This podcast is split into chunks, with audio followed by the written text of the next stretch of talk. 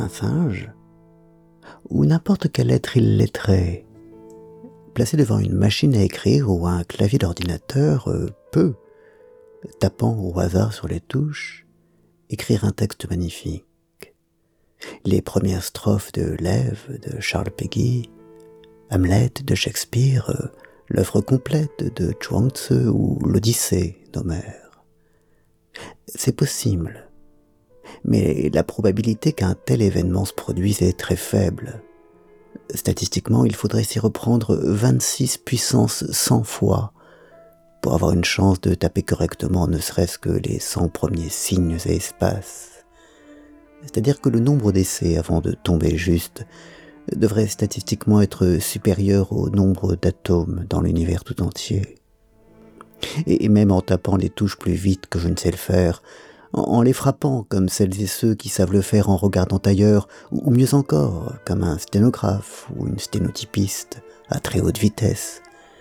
Cela exigerait un délai des milliards de milliards de fois supérieur aux 13 milliards d'années écoulées depuis la naissance du monde. Et tout ça pour les 100 premiers signes, même s'il est toujours possible que cela arrive du premier coup. Paradoxalement donc, si le but du monde qui nous entoure est de faire en sorte qu'un homme nommé Charles Peggy puisse un jour écrire Ève, ou qu'Etty Lessoum puisse réconforter en la maquillant une jeune fille promise à l'enfer, ou que des hommes et des femmes puissent chanter la beauté du monde, ou même que le volume d'arène puisse s'établir à 100 TWh, peu importe en fait. La solution de très loin la plus efficace, la plus économe et la plus rapide est celle consistant à créer un Big Bang, à attendre qu'une première génération d'étoiles naisse, se développe et meure dans de gigantesques cataclysmes, avoir le vide ensemencé par les éléments lourds nés de ces soubresauts cosmiques, à assister au développement d'une deuxième génération d'étoiles, à la naissance de planètes riches de ces éléments lourds et à l'apparition sur ces planètes d'êtres vivants venant contester dans leur singularité et leur harmonie la primauté de l'entropie, contester la gravité en s'élevant vers le ciel, comme le dit joliment Simone Veil quand elle parle des plantes. C'est la solution la plus rapide pour que des êtres humains fassent leurs premiers pas, émergent du vide et du froid, du rien. Mais c'est tout de même long, difficile et hasardeux. C'est dommage de gâcher cette chance, de perdre cette occasion, de ne pas même savoir vraiment la reconnaître. Dommage de n'avoir pas su apprécier les merveilles au sein desquelles il nous avait été donné de vivre, et de devoir, par notre faute, notre égoïsme, quitter ce jardin le laissant au surplus abîmé. Mais à ce point de bêtise, c'est vrai que c'est impardonnable, que c'est métaphysiquement de l'ordre du mal et du péché. Une deuxième chute ou peut-être la seule.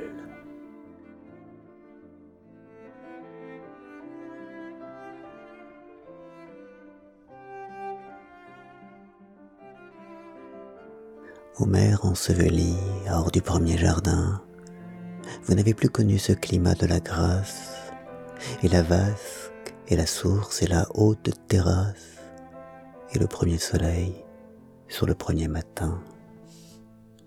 Et les bondissements de la biche et du thym nouant et dénouant leur course fraternelle, et courant et sautant et s'arrêtant soudain pour mieux commémorer leur vigueur éternelle, et pour bien mesurer leur force originelle, et pour poser leurs pas sur ces moelleux tapis, et ces deux beaux coureurs sur soi-même tapis afin de saluer leur lenteur solennelle et les ravissements de la jeune gazelle, lassant et délassant sa course vagabonde, galopant et trottant et suspendant sa ronde afin de saluer sa race intemporelle.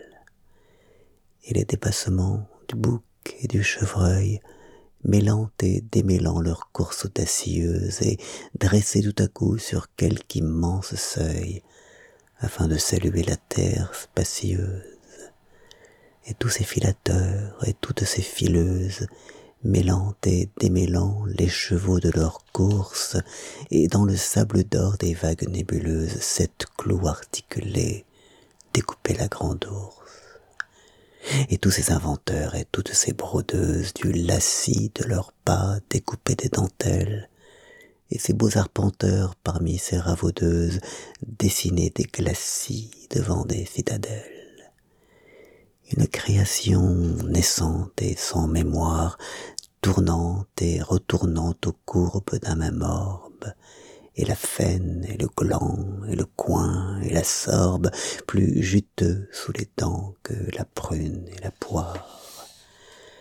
Vous n'avez plus connu la terre maternelle fomentant sur son sein les faciles épis, et la race pendue aux innombrables pis d'une nature chaste ensemble que charnelle. Vous n'avez plus connu ni la glèbe facile, ni le silence et l'ombre et cette lourde grappe, ni l'océan des blés et cette lourde nappe, et les jours de bonheur se suivant à la file. Vous n'avez plus connu ni cette pleine grâce, ni l'avoine et le seigle et leur débordement, ni la vigne et la treille et leur festonnement, et les jours de bonheur se suivant à la trace. Vous n'avez plus connu ce limon qui s'encrase à force d'être épais et d'être nourrissant. Vous n'avez plus connu le pampre florissant, et la race des blés jaillit pour votre race. Vous n'avez plus connu l'arbre chargé de pommes et pliant sous le fait dans la mûre saison. Vous n'avez plus connu devant votre maison les blés enfants jaillis pour les enfants des hommes. Ce qui depuis ce jour est devenu la fange n'était encore qu'un lourd et plastique limon, et la sagesse même et le roi Salomon n'eût point départagé l'homme d'avec l'ange. Ce qui depuis ce jour est devenu la somme s'obtenait sans total et sans addition, et, la sagesse assise au coteau de Sion n'eût point dépareillé l'ange d'avec l'homme. Vous n'avez plus connu ni cette plaine rase, ni le secret ravin aux pentes inclinées, ni le mouvant tableau des ombres déclinées, ni ces vallons plus pleins que le flanc d'un beau vase. Vous n'avez plus connu les saisons couronnées, dansant le même pas devant le même temps. Vous n'avez plus connu vers le même printemps le long balancement des saisons prosternées. Vous n'avez plus connu les fleurs nouvelles nées, jaillissant des sommets en énormes cascades. Vous n'avez plus connu les profondes arcades et du haut des cyprès les ombres décernées. Vous n'avez plus connu les naissantes années jaillissant comme un cœur du haut du jeune temps.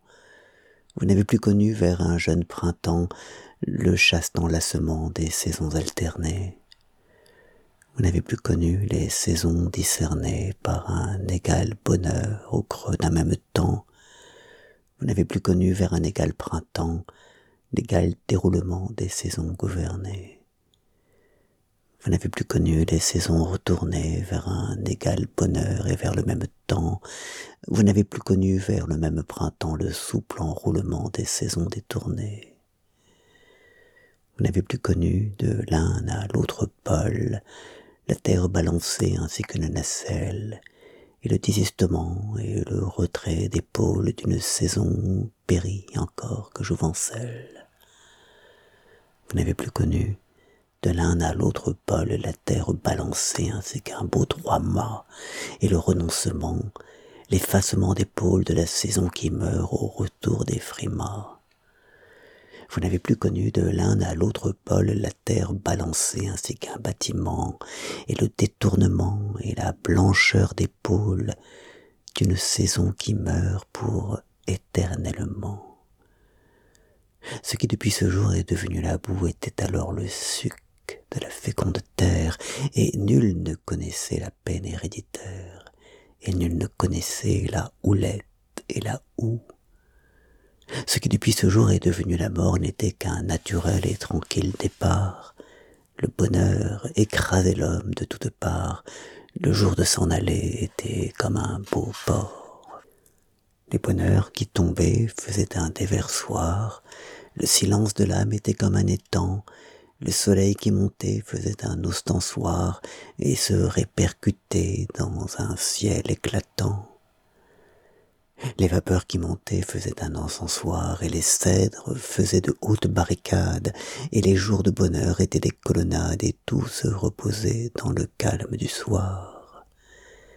Et la terre n'était qu'un vaste reposoir, et les fruits toujours prêts sur les rameaux de l'arbre, et les jours toujours prêts sur les tombeaux de marbre, ne faisaient qu'un immense et temporel dressoir et la terre n'était qu'un jardin bocager, et les fruits alignés aux étages de l'arbre, et les jours alignés sur les âges de marbre ne faisaient qu'un immense et temporel verger. Et la terre n'était qu'un vaste potager, et l'homme, accoutumé parmi ses plates-bandes, respecté de la bête, administrait ses bandes, ainsi qu'un amiable et naturel berger et Dieu lui-même, jeune ensemble qu'éternel, se reposait penché sur sa création, et l'amour filial et l'amour paternel se nourrissaient d'hommages et de libations. Et Dieu lui-même, juste, ensemble qu'éternel, avait pesé le monde au gré de sa balance, et il considérait d'un regard paternel l'homme de son image et de sa ressemblance et Dieu lui-même, jeune ensemble qu'éternel, regardez ce que c'est que la fleur d'un jeune âge, et père, il regardait d'un regard paternel le monde rassemblé comme un humble village. Et Dieu lui-même, jeune ensemble qu'éternel, regardez ce que c'est que la nuit et le jour, et père, il contemplait d'un regard paternel le monde au coin d'un bois jeté comme un grand bourg. Et Dieu lui-même, jeune ensemble qu'éternel, regardez ce que c'est que le temps et que l'âge. Père, il considérait d'un regard paternel le monde circonscrit ainsi qu'un beau visage. Et Dieu lui-même, jeune ensemble qu'éternel, Regardez ce que c'est qu'un tour et qu'un retour, et père, il contemplait d'un regard paternel le monde rassemblé comme un énorme bourg.